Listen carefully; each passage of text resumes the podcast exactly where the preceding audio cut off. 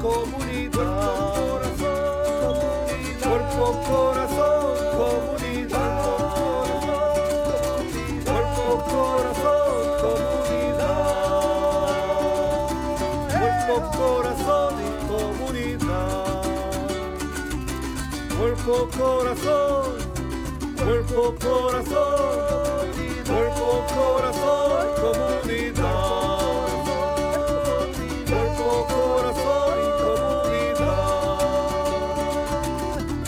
Corazón, comunidad. Cuerpo, corazón,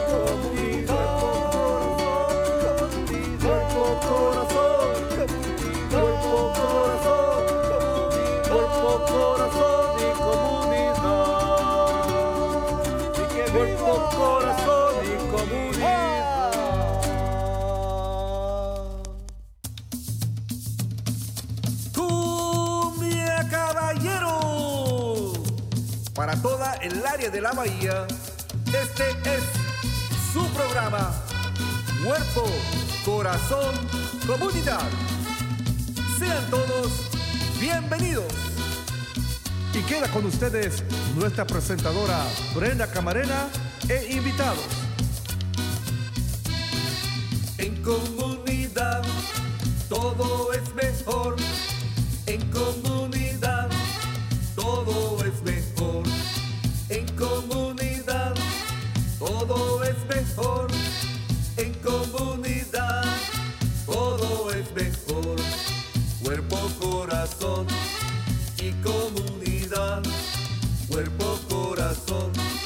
Y comunidad. Cuerpo, corazón y comunidad. Muy buenos días a todos. Están sintonizando Cuerpo, Corazón, Comunidad, un programa dedicado al bienestar de nuestra comunidad. Acompáñenos todos los miércoles a las 11 de la mañana por Facebook Live, en Instagram, en YouTube y también nos pueden seguir por Spotify o TikTok o, y por supuesto en la radio en vivo en la KBBF 89.1 FM y los miércoles y sábados también en la KWMR 90.5 FM. Nuestro programa también es transmitido en Marín TV, Canal 26 en varias fechas. Y para más información y recursos, visiten a nuestra página del Centro Multicultural de Marín a multiculturalmarin.org. También ahí vamos a estar añadiendo la página del Centro Multi, perdón, de Cuerpo Corazón Comunidad para que vean programas eh, pasados. Y yo soy Brenda Camarena, conductora de este programa.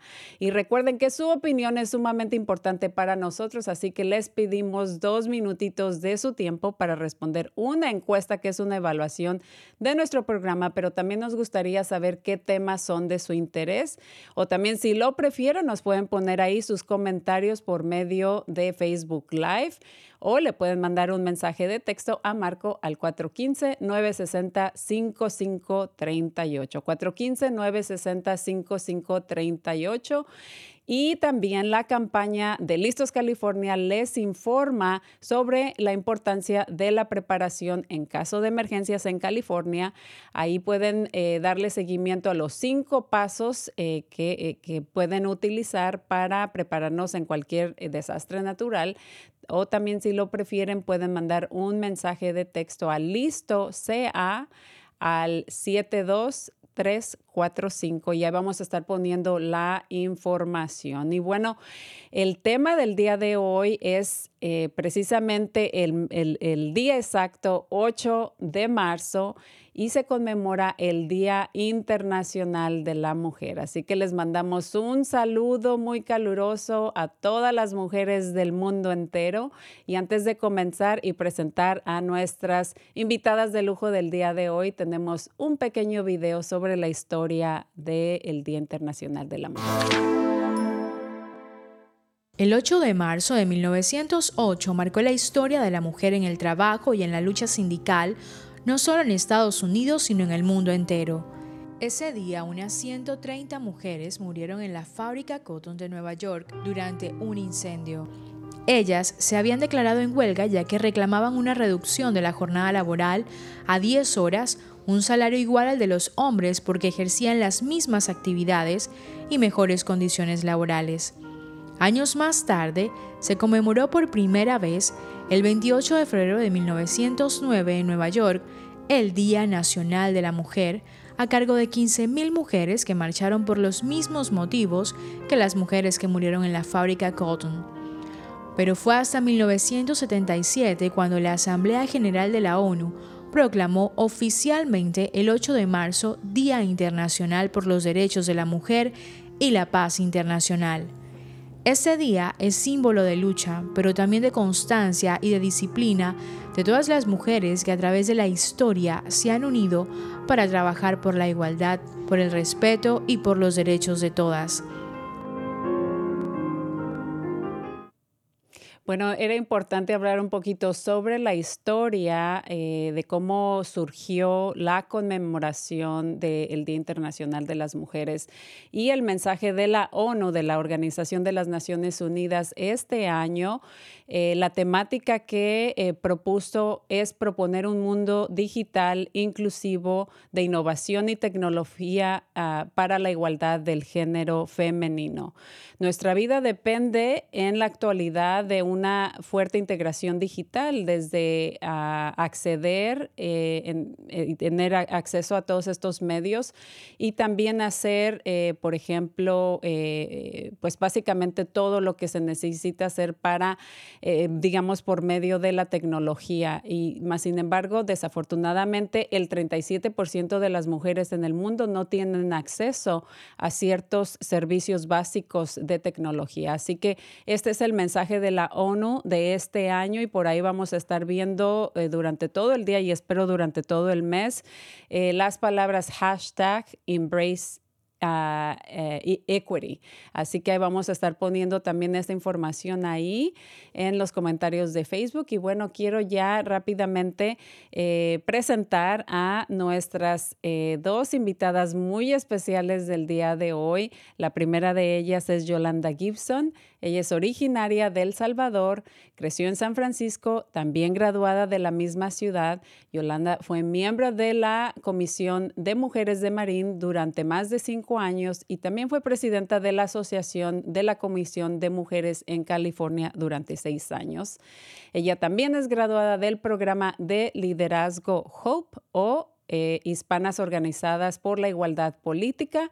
Fundó The Marine Breast Health Connections para ayudar a mujeres latinas que sufren de cáncer de mama ya ha, eh, ya ha realizado proyectos de también ha realizado proyectos de recaudación de fondos para diferentes organizaciones sin fines de lucro. Fue presidenta del Centro de Bienvenida de Canal durante más de 10 años, que es ahora nuestro centro de, eh, eh, multicultural de Marín Yolanda está casada con Jack Gibson, un abogado muy conocido y querido también en la comunidad. Tiene dos bellas hijas y es fundadora de Marine Latino Leaders. Muy buenos días, Yolanda. Buenos días. Bienvenida. Y también me complace eh, presentar el día de hoy que está aquí con nosotros Solange Echeverría. Ella es originaria de Chile, productora y conductora de Radio Independiente.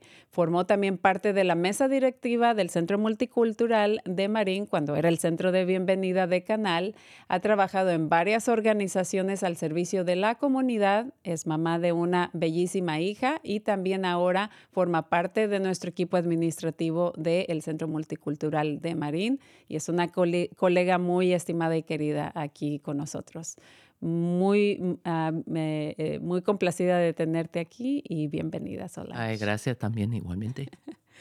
Em, pues para mí es un gran honor compartir mesa el día de hoy con ustedes porque pues son unas eh, mujeres, eh, eh, un ejemplo a seguir, fenomenales en nuestra comunidad. yo creo que han estado involucradas por más de dos décadas o quizás mucho más. Yo las conozco ya por un par de décadas y pues son personas muy, se han mantenido en un margen de luchar por el activismo, han abogado por la comunidad, son líderes claves en esta lucha de igualdad, derechos y bienestar para nuestra comunidad, eh, principalmente eh, de habla hispana.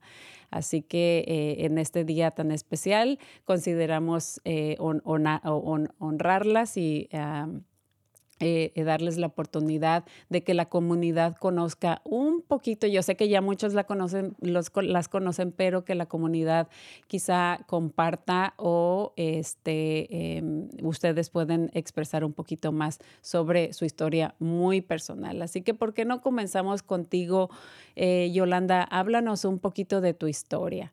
Eh, ya que eh, eres eh, del Salvador y quizá si puedes compartir con la audiencia un poquito de cómo fue tu niñez, cómo creciste o en el ambiente que te desarrollaste.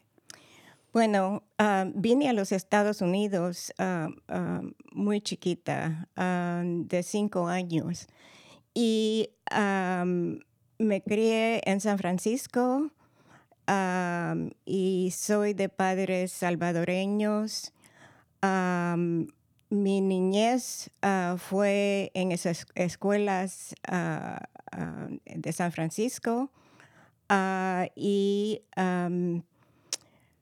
también en mi familia era muy junta, muy eh, eh, unida. unida. Y tengo dos hermanas y un hermano que falleció, falleció hace unos años. Pero ah, todos venimos aquí como inmigrantes y es importante ah, que sepan que todos nosotros hemos tenido una gran lucha. Y la lucha ha sido ah, de mantener nuestras historias, a nuestras familias y también contribuir a este país. mis padres, especialmente mi papá, ah, era un, ah, un hombre que me inspiró mucho porque él siempre ayudó a nuestra comunidad, no solo a los salvadoreños, pero a, todo, a toda la comunidad ah, latina. Ah, y, él también formó el primer ah, periódico ah, latino en, San Francisco. Y él reportó durante la guerra civil de El Salvador para todos los, salvadoreños que estaban aquí preocupados por sus, sus seres que, que se quedaron en, El Salvador. Pero es importante porque él estaba también ah, contribuyendo en la política americana y, ah, y, reportaba todo lo que estaba pasando en el gobierno ah, americano en el periódico. y para mí eh, eso fue siempre una inspiración porque él siempre ayudó a todos y, me dio a, mí un, un ¿cómo se dice? Un empiezo para que yo nunca me olvidara de dónde vengo y quién soy. así es que esa es parte de mi camino aquí. Muchísimas gracias por, por, compartir esto. Muchas cosas de las que acabas de comentar no, no sabía yo, así que estaba fascinada escuchando cómo, cómo creciste, cómo fue tu historia y que tu padre fue un, un, ejemplo a seguir para ti y, y, pues eh, que se supo manejar en los, en los dos mundos, ¿no? No solamente tenía esa, esa historia, esa, esas vivencias de su país natal en El Salvador, eh, pero también aquí su, su, labor compartiendo a la comunidad también cómo funciona nuestro gobierno, ¿no? Aquí en los Estados Unidos. Y, me, y, también me da mucho gusto que a pesar de que hayas venido aquí tan, tan pequeñita, ¿no? A los cinco años, conserves todavía bien esas raíces, que conserves tu español y, y esa, eh, que, que, ahora tú, tú este, compartes eso eh, es, eso que tu papá eh, te dejó como, como herencia. Y bueno, nos vamos ahorita con, con Solange. ¿Nos quieres compartir un poquito de tu historia? sí, mira, quiero corregir algo. Yo soy chileno cubano. Yo nací en Chile, aunque yo nací en Chuqui, en el desierto. Mi padre es chileno, pero mi mamá es cubana. Y mi padre murió cuando yo tenía cuatro años. Tuvimos que salirnos de Chile y llegamos a, a New York City. Y para mí, culturalmente, yo soy neoyorquina. Eso es donde viene Donde te identificas. Yeah, bueno, eso es donde viene la, la energía, ¿no? Soy neoyorquina, soy latina de, de Nueva York. Es que nunca me he olvidado de mis raíces porque yo sé, mi, mi abuela siempre me decía que eres, como soy chilena cubana, que soy am, una mezcla de, de empanadas y frijoles negros. Am, y de eso me encanta, me encanta, ¿no? Porque todo tiene que ver con cultura, cultura cura. Ah, a llegar aquí a este país tan chiquita, ah, como mi padre murió en, en la tierra natal, ah, yo digo, quiero decir algo que generalmente nadie deja su tierra natal porque lo quieren dejar. Am, hay algunos casos que, por ejemplo, la gente se quedan enamorada, se mudan a otro país, pero generalmente nadie deja su tierra natal porque, porque lo quieren dejar. Y casi por la mayor parte estamos dejando alguna trauma, ¿no? Y ah, bueno, mi mamá, la familia de mi mamá, ellos no escapaban de la Cuba de, de Castro, sino del- durante la guerra civil. Entonces, mis abuelos ya estaban ahí en Nueva York. Entonces, eso porque nos encontramos en, en Nueva York. Am, y sinceramente, mi niñez era un poco. Ca- decir caótica. difícil. Era un poco difícil. Mi mamá sufría por. ah, tenía problemas de salud mental y ella nunca quiso resolverlo. Entonces eso por, a veces era un poco caótico. Se, se casó con mi padrastro, que para mí no era buena persona, pero aquí estamos, ¿no?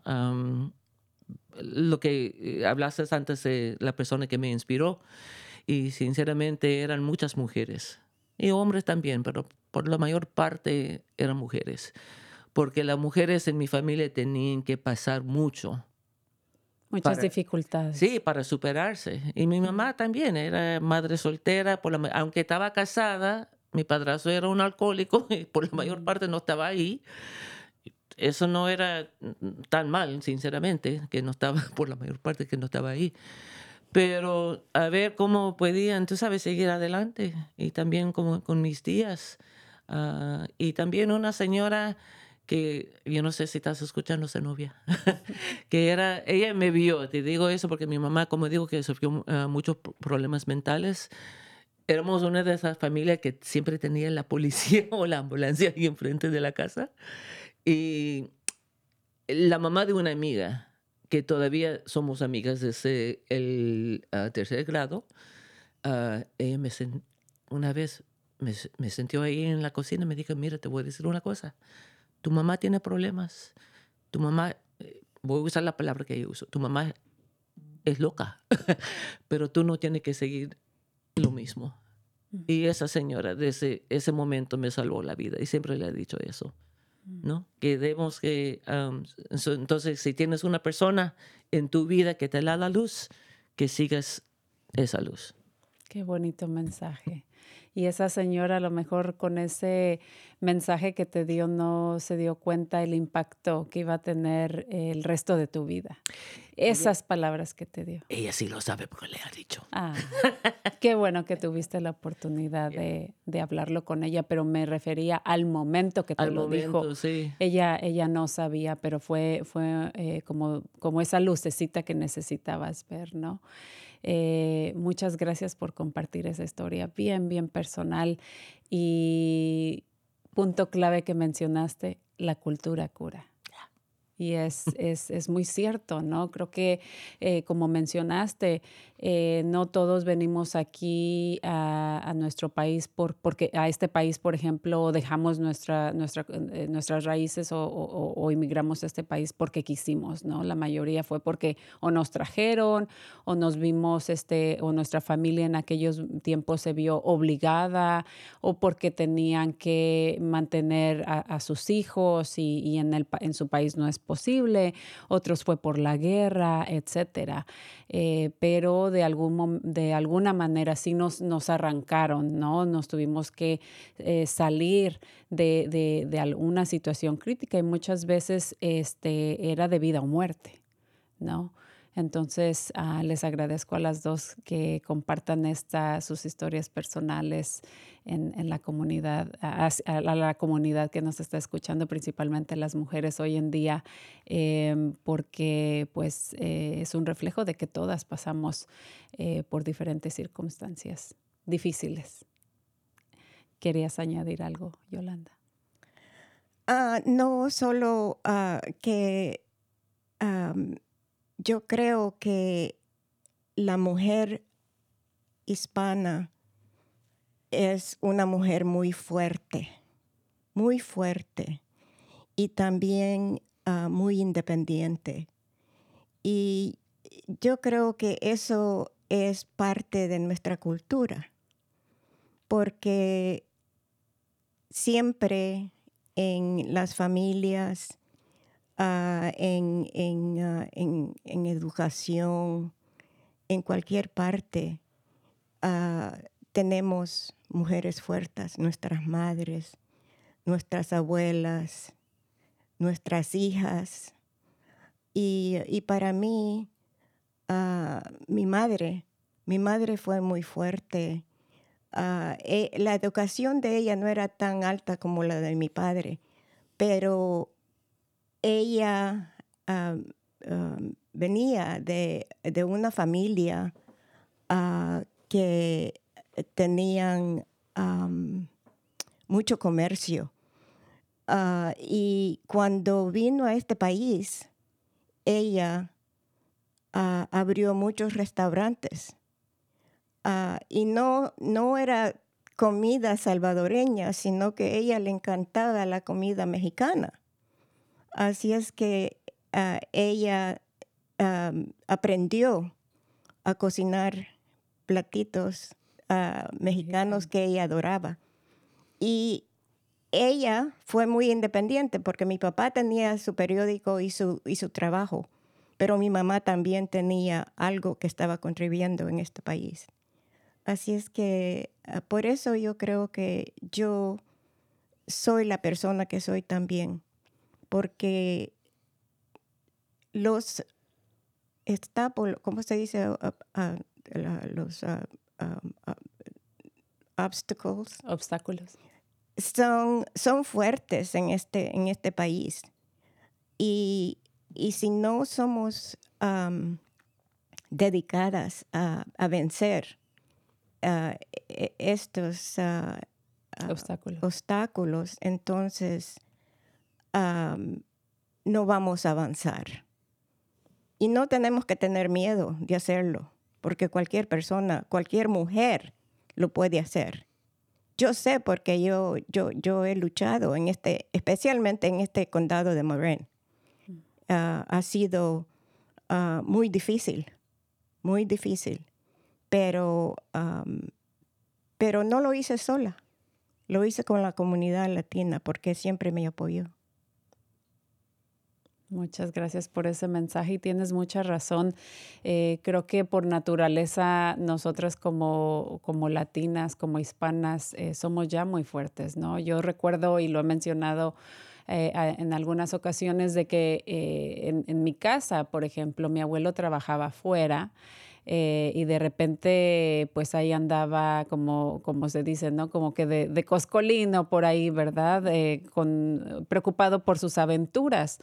Eh, y este, eh, mi abuela pues se quedaba en casa sola y casi cada dos años, cada año tuvo un hijo, eh, tuvo diez en total.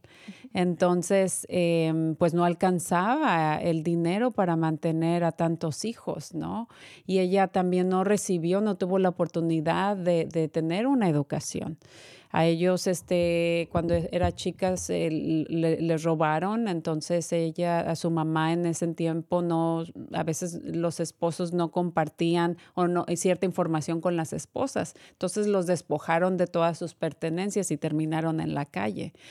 Em, y, bueno, ya eh, mi abuela casada con mi abuelo, pues tuvo que buscar maneras de, de hacer algo para sobrevivir y sacar adelante a sus hijos. Mi abuelo se iba por días, no, no regresaba, ¿no? Entonces ella aprendió a, a coser.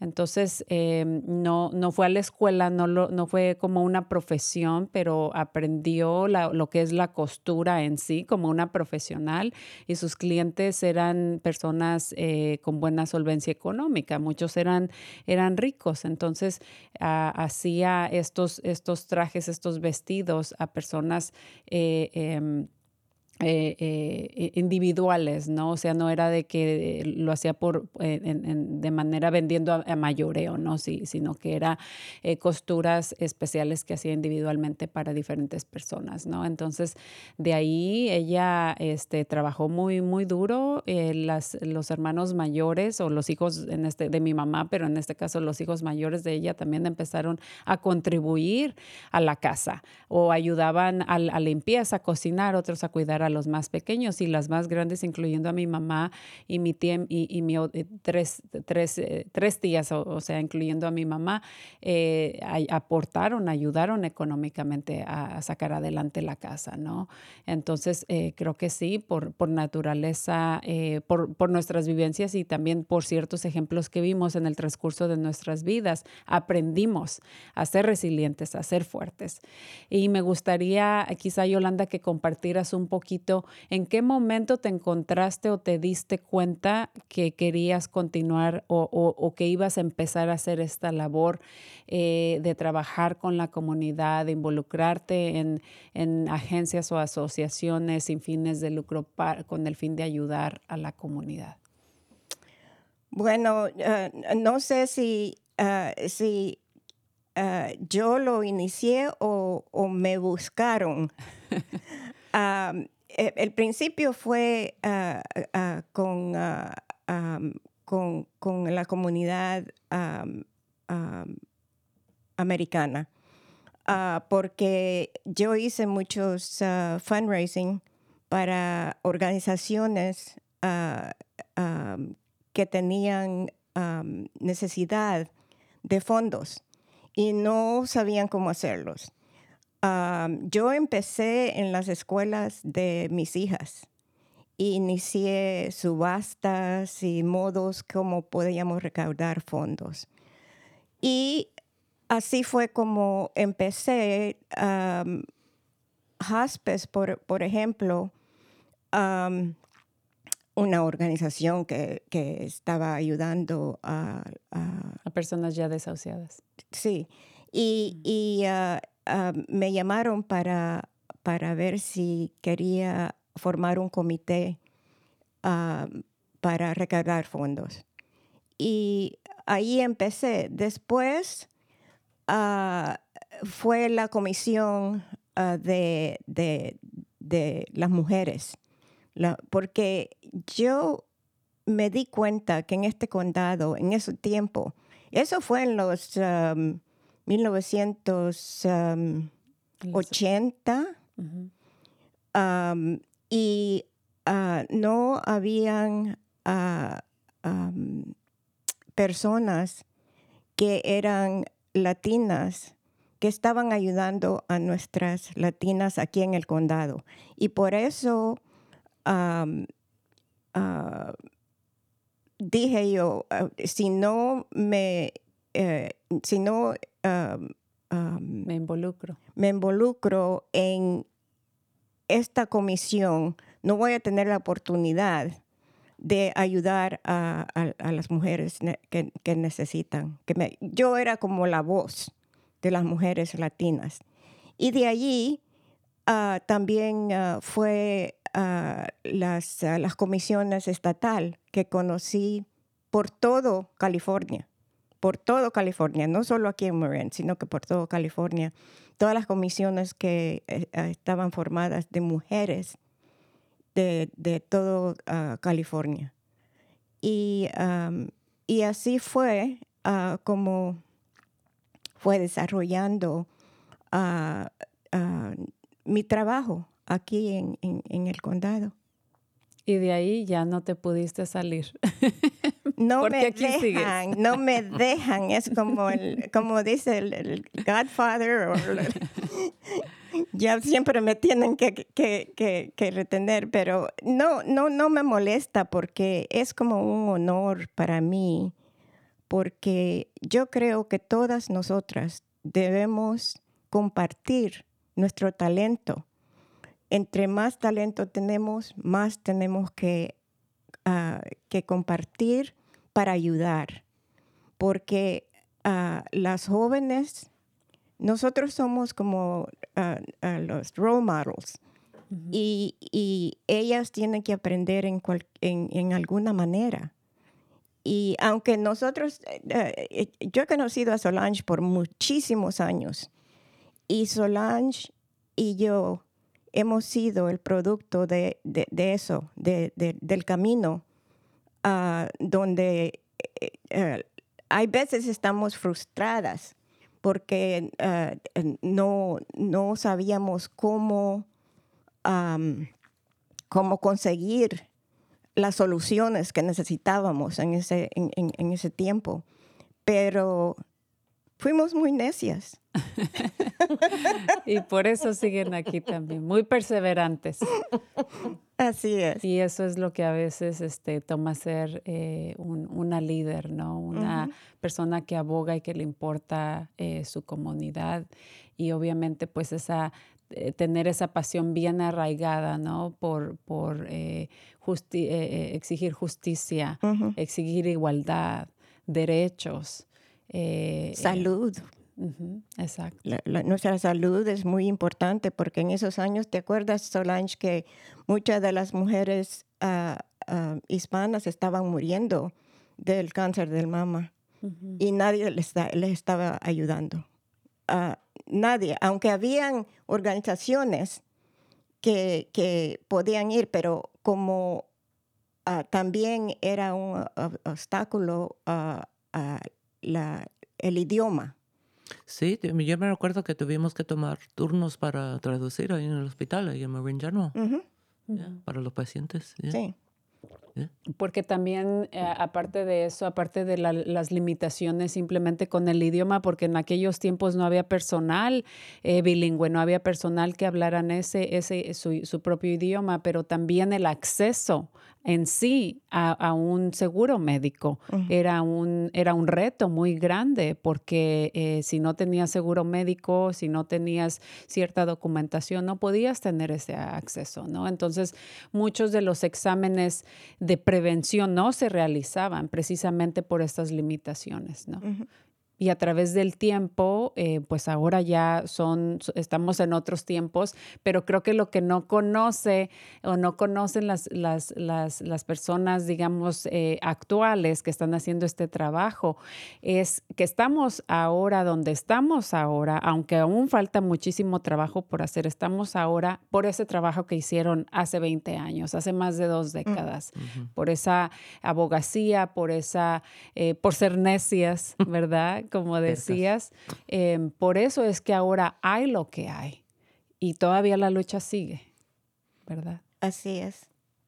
Bueno, la lucha siempre sigue, Exacto. ¿no? No podemos, ah, no, sinceramente no podemos descansar, porque hay gente que quieren quitar nuestros derechos como mujeres, que ya hemos visto en las noticias, entonces nos- no podemos hacer eso, Claro. no podemos retirarnos. Ah, Te- pu- y aquí estamos. you can't retire. Todavía no, Yolanda, te necesitamos. Y este, y como dicen por ahí, pues aquí estamos y no nos vamos. Así es.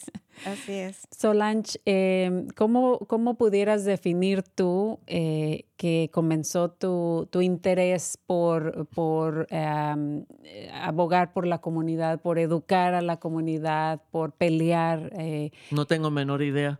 No, yo no creo que era una decisión consciente. No, yo no, cre- yo no creo. Am, yo creo que las semillas así estaban plantadas desde mi niñez a ver lo que estaba pasando. A veces yo no tenía palabras para, de- para describir mi opresión No tenía esas palabras hasta que yo era, sabes, me- am, mujer. Pero también yo veía que las cosas no eran justas. okay, yo podía ver eso, que las cosas no eran, no, no eran justas ni para mí, ni para mis amigas, para las mujeres en, en mi familia. Pero si yo puedo poner un momento, era cuando yo, antes yo era maestra para Head Start y para Migrant Head Start. Cuando me mudé... Para a- familias migrantes. Yeah, para familias mi- ah, migrantes, eh, cuando me mudé a, a Nueva York y de Nueva York, perdón, ah, y me mudé a Napa. Y yo estoy acostumbra- acostumbrado a la pobreza, pero la pobreza urbana, ¿no? Y yo no digo que es mejor o peor, yo no digo eso, pero cuando me encontré en ese, cuando empecé a trabajar con los campesinos, era, me quedé sin palabras porque ahí estaba, esto es en Saint Helena, ahí estaba la oficina del alcalde y menos de 100 pies ahí atrás había una pobreza que era escandaloso. La gente vivi- viviendo en cartuchos ahí en las uh, wineries y que el alcalde no podía ver eso.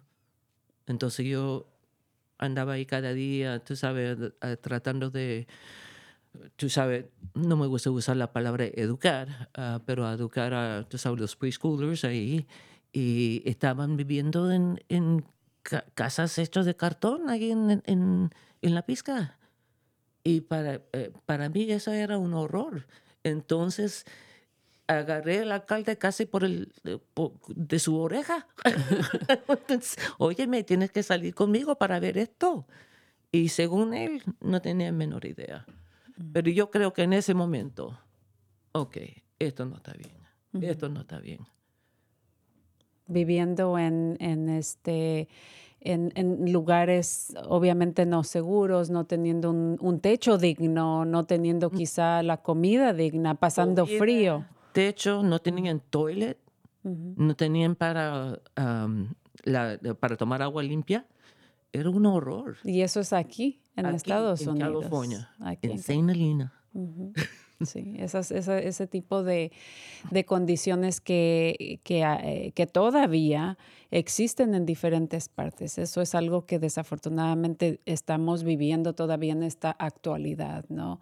Y, y lo que no me cabe en la cabeza es por qué tenemos que justificarnos como mujeres, por qué tenemos que estar eh, eh, exigiendo, digamos, un salario justo, eh, igual que, que los hombres, por ejemplo, ¿no? Eso no me, no, me, no me cabe, no, no entiendo por qué. Porque para mí es, es, es simple y sencillo. Todos somos iguales, todos merecemos respeto, todos tenemos el mismo derecho, eh, hay, hay valores, hay, hay este, em, eh, simplemente derechos humanos que, que tenemos, ¿no? Y que por naturaleza se nos tienen que dar sin tener que salir a, la calle a marchar a, a pedirlos o, o como tú dices, tuviste prácticamente que llevarlo de las orejas a que, a que viera e- esa, esa situación en la que estaban viviendo estas familias, ¿no? Entonces, creo que todos como seres humanos, y, y en este caso sí me estoy refiriendo a la población masculina, eh, en algún momento todos tuvieron eh, mamá, eh, a lo mejor tienen muchas esposas, hijas, eh, primas, van a tener nietas, ¿no?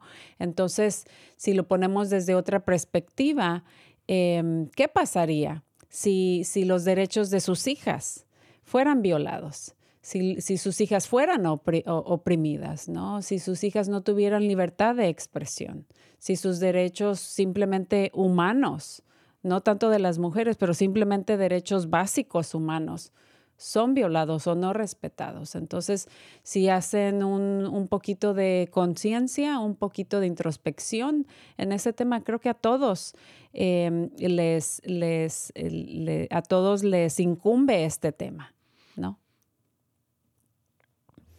Eh, me gustaría que también platicáramos un poquito sobre cuál ha sido quizá uno de los retos más difíciles en esta trayectoria de, su carrera o qué, o qué reto fue el, el más difícil donde casi, casi tiraban la toalla eh, o ponían su banderita blanca, pero dijeron, no, no, no me voy a rendir. Aunque se me cierren esas puertas, yo encontraré otras, pero me imagino que en este transcurso no fue fácil. En todos estos años no fue un, un ir y venir como si nada, ¿no? Me imagino que tuvieron ciertos obstáculos. Eh, y, eh, pero ¿cuáles son esos retos o ese reto que, que a lo mejor se recuerdan que fue como que lo más difícil, que estuvieron a punto de decir no más, pero aquí siguen? Para mí ah, fue cuando, am, ah, cuando estaba organizando ah, am, ah, para ayudar a las mujeres ah, que estaban sufriendo de mama. Y fue porque se estaban olvidando de, de- las mujeres latinas y ellas estaban muriendo. Y para mí eso era horrible, horrible. ¿Por qué una mujer joven tiene que, que- tiene que morirse? Y en ese tiempo ah, eran más y más y más jóvenes, más, ah, mujeres jóvenes que se estaban muriendo de, esta enfermedad. Y aquí en este condado nadie les estaba ayudando. Yo formé un comité en la comisión de mujeres para ayudar a las mujeres latinas. Y fue una batalla para formar este comité y para tener las- los ah, contactos que necesitábamos, el hospital, todas las organizaciones, las clínicas, y sin ninguna ayuda. Ah, y fue otra latina que, con quien yo trabajé que eh, me ayudó. Ah, y, ah, y también am, una ah, esposa de, de, de, de una, de, un eh, estudiante que, con quien yo estudié en San Francisco, que él es juez en, en, en, ah, en, en Oakland. Y, y, y la esposa ah, trabajaba en, ah, tenía, ella, e- ella era head of, um, de, de, de, una organización que estaba ayudando a ah, con averiguar qué es lo que estaba pasando con, con el cáncer de mama.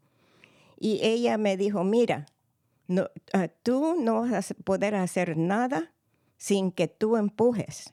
Y, eso es lo que tienes que hacer. Porque yo ya estaba, es- estaba cansada. Y entonces me dijo, yo te voy a ayudar. Y lo que quería yo es traer el, el móvil, el, el, el bus de Avon de San Francisco aquí al canal para que las, las mujeres latinas pudieran tener los exámenes sin cobrarles nada. Y para traer ese, ese mammovan, teníamos que pagar 10 mil dólares. ¿Y de dónde lo conseguíamos? Yo fui al, al board de supervisors y me acuerdo que Kinsey en ese tiempo ah, me dijo, Yolanda, si tú lo haces, yo, eh, eh, yo encuentro ese dinero. Y así fue, lo traímos, lo, lo, lo, ah, ah, ah, pusimos en el canal, no aquí en otras partes de Marin, sino que en el canal. Y estas mujeres fueron como 40 que se examinaron ese día y lo pagamos. Y después yo dije, bueno, tenemos que mantener este, este mammovan aquí, pero como valía tanto dinero, ah, dieron los primeros 10 mil dólares, pero después nada. Entonces, como las clínicas, las clínicas americanas, eh, no sé si fueron celos o fueron envidia o qué, Pero ellas no lo pudieron hacer, así es que, eh, ¿por qué no? Eh, eh, Me dijeron, oh, Yolanda, qué bueno que lo hiciste. No. Ellas entonces quise, que, lo querían hacer solas. Y yo dije, yo ya no puedo estar en esta batalla. Y lo que me dijo el supervisor, a quien sí me dijo, mira, tenemos que hacerlo porque esto es cosa de política. Pero ¿por qué la política tiene que entrar en, en cosas de salud? Cosas que van a, a- a- a salvar vidas. Pero así es. Así es que esa es una de las cosas que yo aprendí y fue una gran batalla. Y ah, en- en- en- después de eso, nunca regresó e- ese mammo van porque no lo pudieron hacer, porque no tenían los contactos. Mm. Pero de todos modos, en ese tiempo yo dije, "Ah, hasta aquí llegó esto, yo, yo no puedo. Ya no puedo más. Ahí casi tirabas la toalla, ¿no? Te rendías, pero no lo hiciste y gracias No. a eso pues conseguiste que todas estas mujeres se hayan podido hacer esos exámenes tan importantes y para nuestra audiencia eh, que a lo mejor no está muy informada, eh, el condado de Marín ha sido conocido por tener las mayores incidencias de cáncer de mama.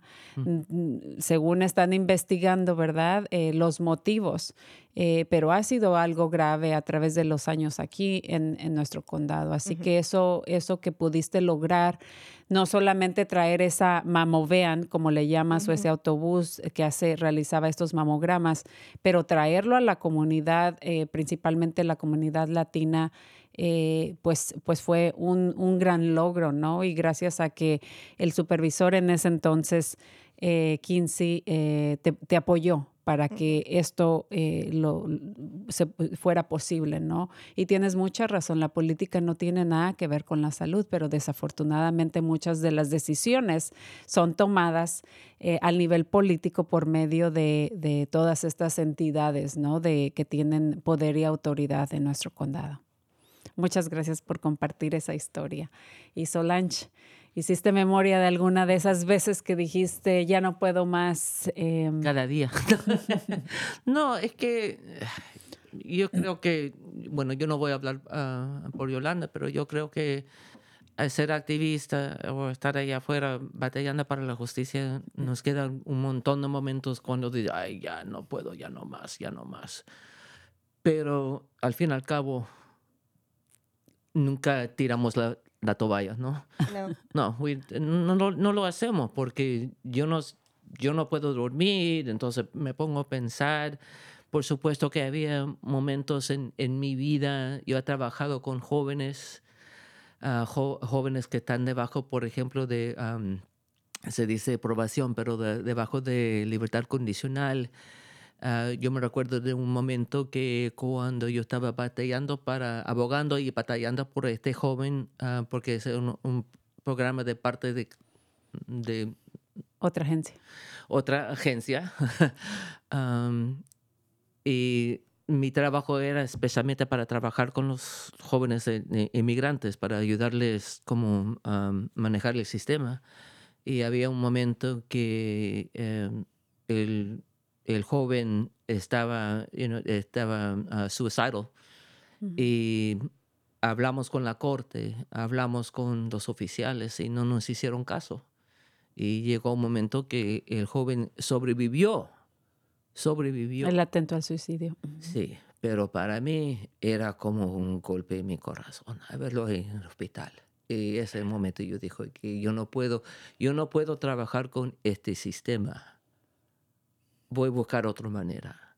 Pero un sistema que es supuestamente es tan am, parte de su el, el trabajo más importante es a- ayudar a estos jóvenes y que no escuchen y el pobre muchacho llega ahí en el hospital. Entonces en ese momento yo dije, no voy a dejar trabajar con mi comunidad, pero con este sistema no.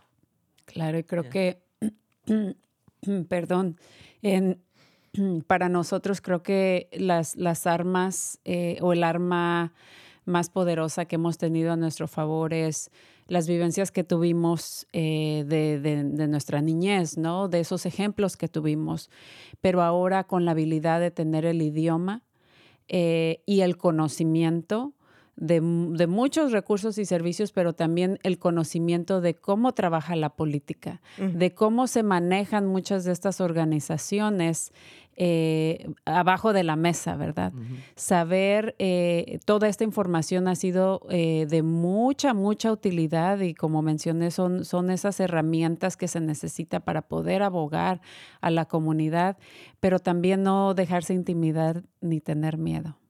Creo que eso ha sido clave. Eh, yo lo digo por mí, pero me atrevo a decirlo que también por ustedes o para ustedes. Clave en el, en el éxito que han tenido en formar parte de todos estos eh, organizaciones, estos comités, eh, todas estas comisiones para abogar eh, por la comunidad, porque creo que nadie eh, puede hacerlo como las personas mismas que han pasado por esas experiencias y esas vivencias. Entonces creo que esas son herramientas a nuestro favor para seguir forjando el camino eh, para esta nueva generación. Eh, y esperemos que en algún momento va a estar eh, escrito en la historia todo el trabajo fabuloso que eh, hicieron y han seguido haciendo mujeres a través de la historia, pero también personas o personajes en esta historia como ustedes. Así que, pues yo en lo personal he sido testigo de todo el, este trabajo incansable que han hecho ustedes por todos estos años y, y el tenerlas aquí eh, compartiendo mesa con, conmigo eh, y compartiendo sus historias, eh, para mí es muy significativo y, lo aprecio mucho. Así que muchísimas gracias a las dos por, por esta aportación uh, que han tenido ya hacia la comunidad por más de dos décadas. Creo que ya van tres, o no sé, ya perdí la cuenta. eh, bueno, vamos a hacer una breve pausa eh, para dar unos anuncios comunitarios eh, y me gustaría regresar con las dos, quizá para que me hablen o para que compartan con la audiencia un poquito sobre alguien remarcable en su vida, ya sea mujer, hombre, alguien que impactó su vida, eh, que, fue un modelo a seguir. Eh, y también quisiera que cerráramos el programa quizá dando eh, un, último comentario o consejos a, nuestra comunidad, pero principalmente un consejo a nuestras jóvenes latinas de hoy para eh, que sigan este camino de, lucha de igualdad y libertad para todas.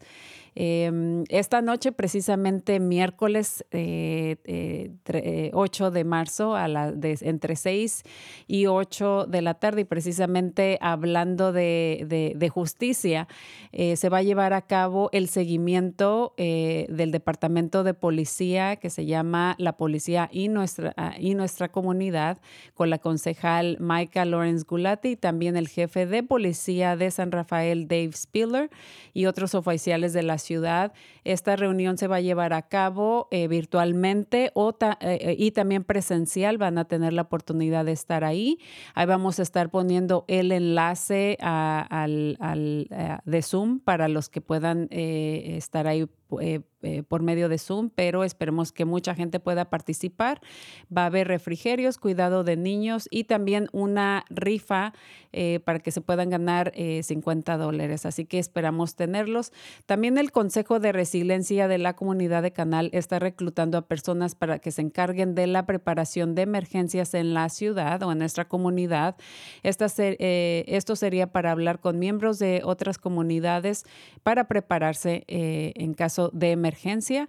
Eh, esto lo pueden hacer en su propio tiempo y van a recibir una compensación de 25 dólares por hora máximo. Así que Marco y nuestro querido también Jorge Castillo están involucrados en este proyecto y los pueden contactar al 415-960-5538 o esto es a Marco o con Jorge al 415-960-7042. Ahí vamos a estar también poniendo un correo electrónico para que eh, los interesados puedan comunicarse con ellos.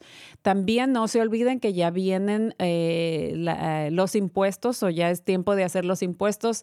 Eh, Están ofreciendo servicios en Canal Alliance. Eh, ahí vamos a estar poniendo la información. Es de 10 a 4 de la tarde y el número de teléfono a llamar para los que quieran hacer su cita es el 415-404-6485. Y bueno, hay muchos anuncios más que vamos a estar también poniendo ahí por medio de nuestros eh, comentarios de Facebook. Pero quería regresar aquí con nuestras invitadas del día de hoy eh, para continuar en esta conversación y cerrar el programa ya casi, casi eh, eh, se nos acaba el tiempo. Em, Yolanda, ¿quieres compartir algo? Ah, bueno, lo, único que uh, um, quiero decir es que es importante para las jóvenes uh, en este tiempo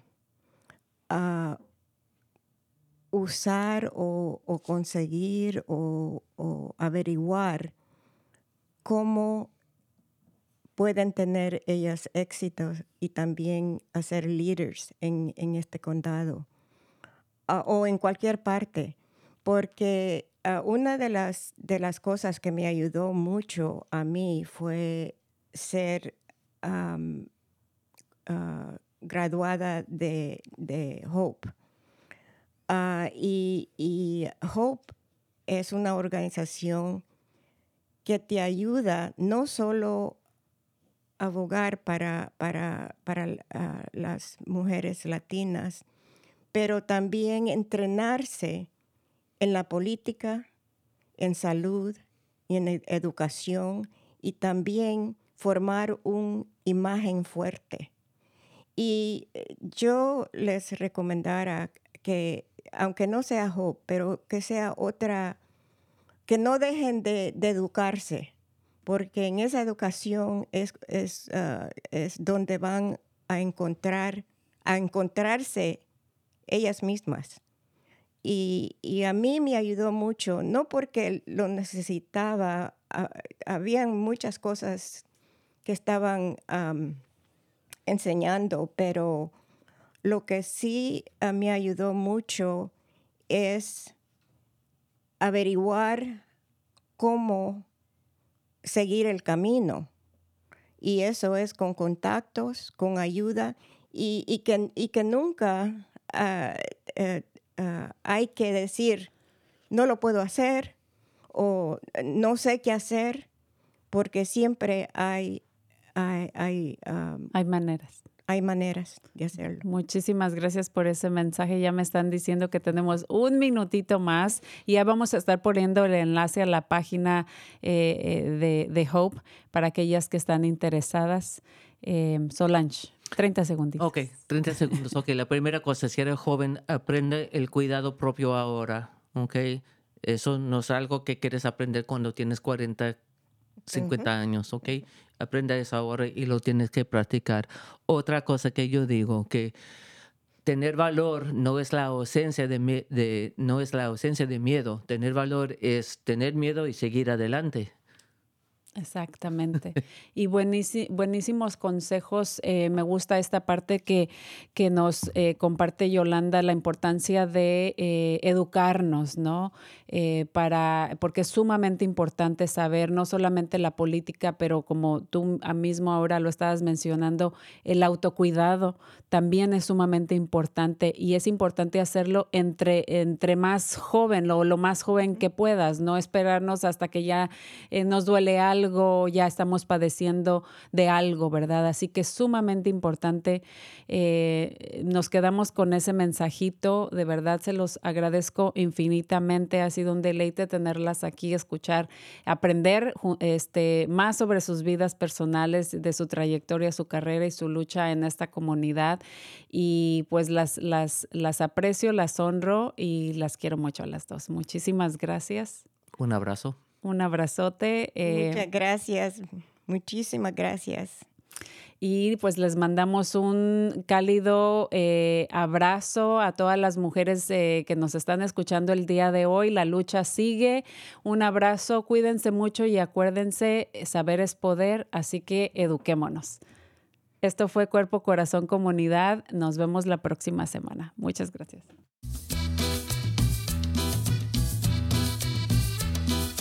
Escuche Cuerpo Corazón Comunidad los miércoles a las 11 de la mañana y cuéntale a sus familiares y amistades. Nuestro productor ejecutivo es Javier Vicuña y los productores asociados son Marco Berger y terapista de salud familiar latina del Condado de Marín. Síganos por la internet en cuerpocorazoncomunidad.org y recuerde, esta es una producción del Centro Multicultural de Marín cuerpo, corazón, comunidad.